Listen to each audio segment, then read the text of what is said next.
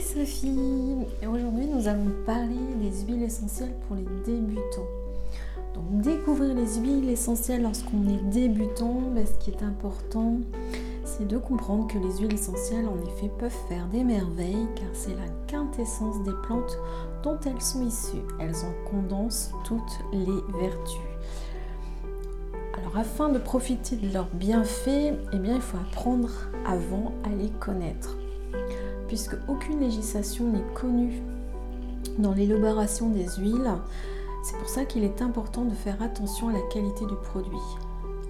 Les huiles essentielles pour les débutants, par où commencer? Ben, C'est une approche peu à pas que je vous propose parmi ces podcasts pour vous permettre de voir, d'avoir un, un regard complètement différent sur ce qu'on peut lire euh, dans les magazines cette approche euh, des huiles essentielles, dont l'importance notamment dans la gestion des émotions. Donc avec des huiles essentielles pures et de très grande qualité, eh bien moi j'ai appris à découvrir en toute sérénité et c'est comme ça que commence mon initiation. Alors à quoi ressemblent les huiles essentielles? Contrairement à ce que l'on pense, les huiles essentielles n'ont rien à voir avec de l'huile car elles ne contiennent aucun corps gras. Elles sont huileuses en effet, mais contrairement aux huiles végétales comme l'huile d'olive ou de coco, elles s'évaporent. Par exemple, si vous laissez un flacon vert, vous allez vite vous rendre compte que le liquide va disparaître. Chaque huile essentielle est unique. Certaines sont épaisses, d'autres foncées. En général, elles sont de couleur jaune, mais certaines peuvent avoir des couleurs très étonnantes. Alors c'est le cas de l'huile essentielle de Tennessee qui est bleue et l'huile essentielle de Sarriette qui est rouge. L'utilisation des huiles essentielles, ben, elle est ancestrale. Il y a des fouilles archéologiques qui ont permis de confirmer que les hommes de Cro-Magnon utilisaient déjà la camomille, l'ortie, le pavot, le chanvre pour les soigner. Le premier alambic aurait été mis au point par un médecin perse, Avicenne, en l'an 1000. Donc il a réussi à extraire euh, l'une des huiles essentielles les plus précieuses, celle de rose. À travers les âges, les hommes n'ont jamais perdu cette connaissance des plantes médicinales, mais leur usage était plus ou moins toléré. C'est au XVIIe siècle, une utilisation discrète était fortement recommandée sous peine de sorcellerie, hein, tout simplement. il faudra tout de même attendre les années 1930 pour que le chimiste français René Maurice Guette Fossé redonne ses lettres de noblesse à cette médecine douce en lui donnant le nom que l'on connaît tous aujourd'hui, l'aromathérapie. Alors comment on élabore une huile essentielle? Une huile essentielle, c'est obtenu par la distillation par vapeur. C'est la technique la plus couramment utilisée.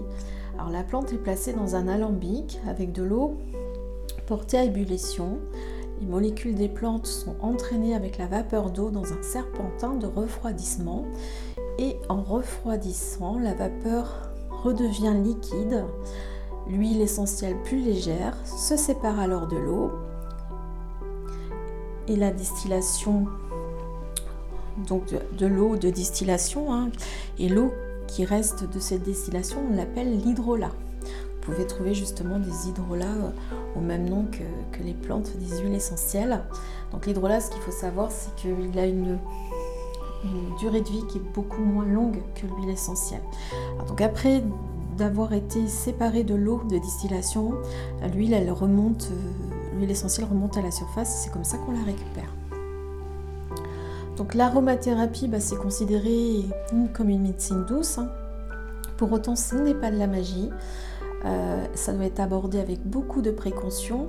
En effet, si les huiles essentielles sont très puissantes, elles peuvent vous apporter du soutien dans votre quotidien.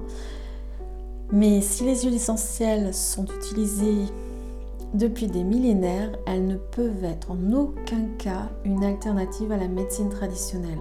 Donc à retenir, en cas de symptômes persistants, toujours se rapprocher de son médecin. les huiles essentielles, c'est naturel. Pour autant, ça ne veut pas dire forcément inoffensif. Quand elles sont pures et de qualité, euh, vraiment, c'est des réflexes indispensables. La qualité du produit, puisqu'on peut avoir sur le marché des huiles essentielles qui sont frelatées. On peut avoir de la pétrochimie dans le liquide, voire même des, parfums euh, qui n'ont rien à voir avec euh, les huiles essentielles, hein, des arômes artificiels notamment. Voici les réflexes indispensables pour utiliser des huiles essentielles en toute sécurité, donc la, pureté et la qualité. Euh, trois modes d'administration, soit voie orale, cutanée ou diffusion. Donc avant d'utiliser une huile essentielle, donc toujours vérifier ces modes d'administration. On a tendance à croire que ces petites gouttes inoffensives, mais appliquées localement, bah, elles passent la barrière de la peau et se retrouvent dans le sang en 20 secondes. Par voie orale ou cutanée, lorsque vous débutez, ce qu'il faut retenir, c'est une goutte toutes les deux heures, pas plus de 24 gouttes dans une journée certaines n'utilisent donc, euh, on va dire que certaines huiles essentielles ne s'utilisent qu'après dilution dans une huile végétale. si on, je sais qu'il y a des mélanges qui existent avec euh, déjà clé en main.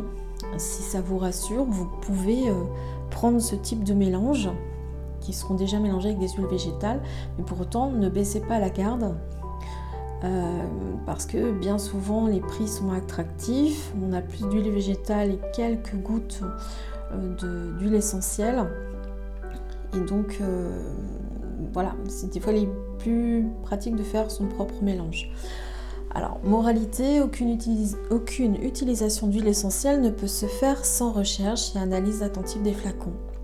Alors, c'est l'essentiel pour commencer pour les débutants de prendre connaissance et de s'instruire sur les huiles essentielles.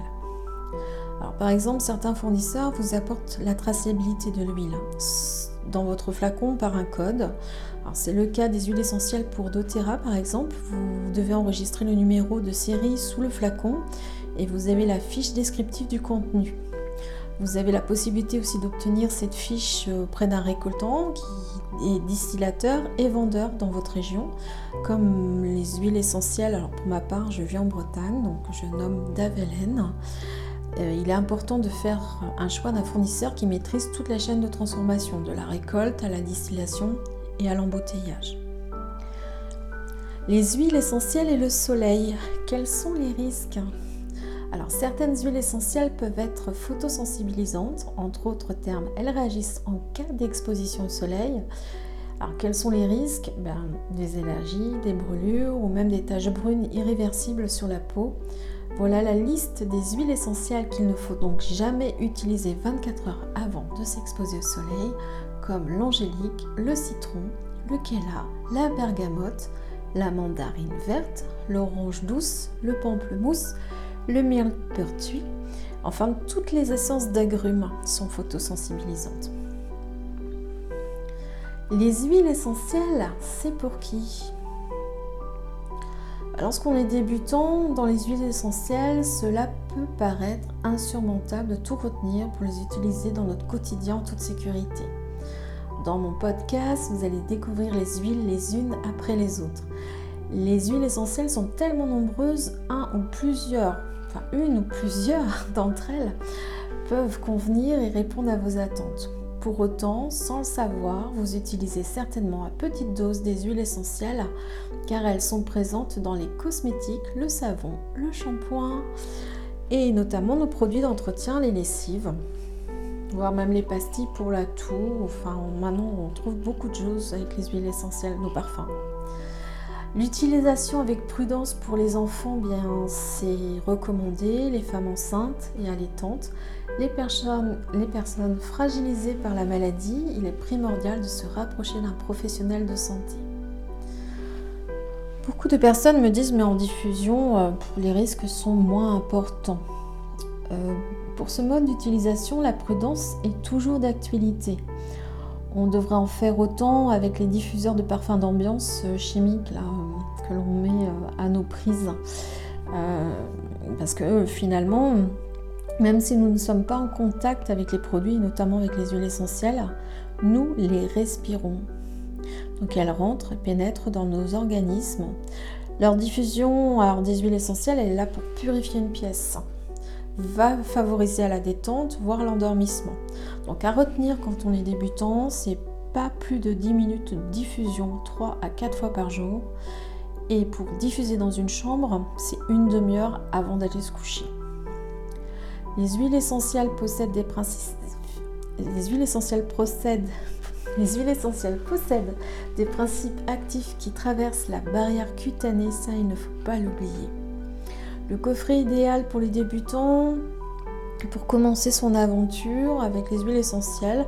Moi j'ai un petit trio sympa, que je, la lavande, j'aime bien commencer par la lavande. Une huile, une essence d'agrumes, le citron et puis l'amande poivrée parce que elle est percutante l'amande poivrée, mais Déjà dans l'amande poivrée, il faut euh, faire attention qu'on ne soit pas sujet euh, à des problèmes cardiaques, à l'épilepsie. Mais pour démarrer, l'huile essentielle de lavande et l'essence d'agrumes de citron, elles sont vraiment très intéressantes.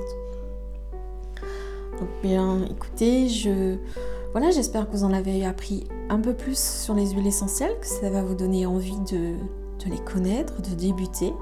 Et je vous dis au prochain podcast. Merci beaucoup.